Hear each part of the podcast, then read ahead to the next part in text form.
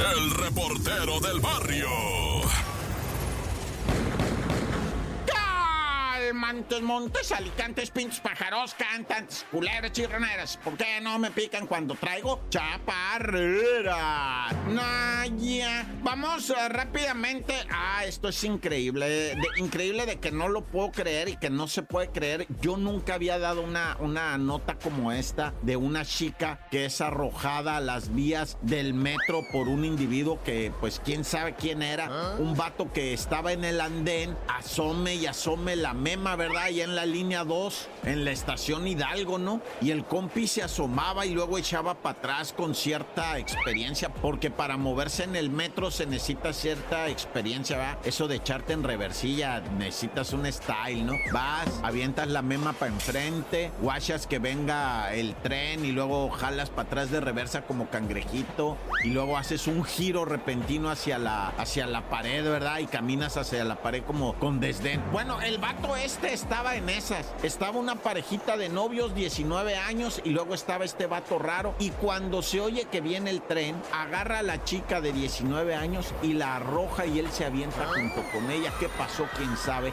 Ahí estaba Luisito, el novio, que se quedó sin entender qué estaba pasando. O sea, se la arrebataron de las manos y la arrojaron al tren y luego se arroja el otro tipo. O sea, te digo que yo ni siquiera había dado una nota de este tamaño. Claro que había dado notas de los que se arrojan ellos por voluntad pero esto se me hizo impresionantemente cruel, demencial, no lo entiendo, o sea, un hombre arrojándose junto con otra víctima a las vías del metro, qué espanto, la neta, raza, el pobre compa, el, novio, güey, o sea, va a necesitar una ayuda de todos nosotros de alguna manera, güey, para que supere esta sensación, esto que le ocurrió, esta experiencia, que neta, que insisto, van a decir, ah, ¿cómo jeringas con eso?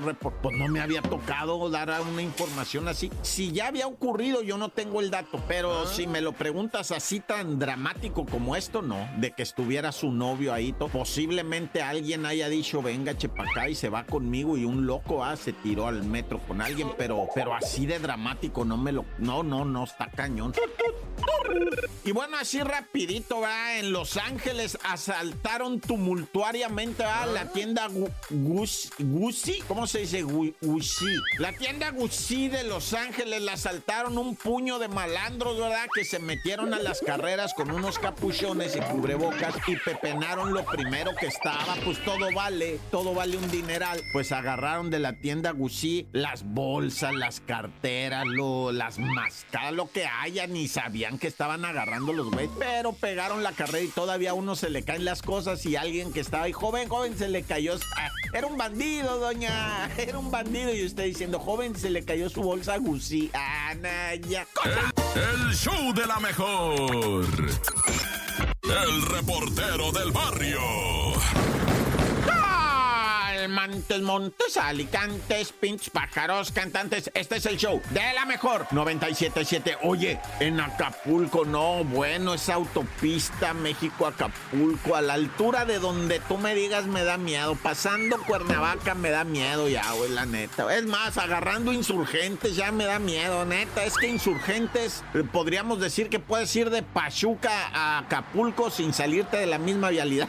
o sea, agarras indios, vienes de Pachuca, indios verdes insurgentes, sales por arriba, va de la carretera Cuernamú y después Acapulquito. No, ya. Bueno, es que neta ya en insurgentes da miedo. O sea, la ah. carretera está del sol. Hubo un incidente eh, con unos chamaquitos, ¿verdad? No en la carretera del sol, pero en una carretera Acapulco, va de Cihuatanejo. Eh, es por otro lado, pero como haya sido, güey, secuestraron un camión de chamaquitos, güey, de futbolistas, niños que iban a participar en el deporte y que los agarran ahí en Acapulco y que les queman el camión. Afortunadamente los bajaron del autobús y pues quemaron 11 unidades, entre ellas el camión de los chamaquitos. ¿Te imaginas qué horror? Iba yo a decir, pues no pasó nada, ¿verdad? ¿Cómo no pasó? O sea, les quemaron el camión, los chamaquitos aterrados, todo mundo en susto. ¿Cómo no va a pasar nada? Digo, no pasó nada con los chiquillos, pero de que pasó, pasó. Bueno, ya.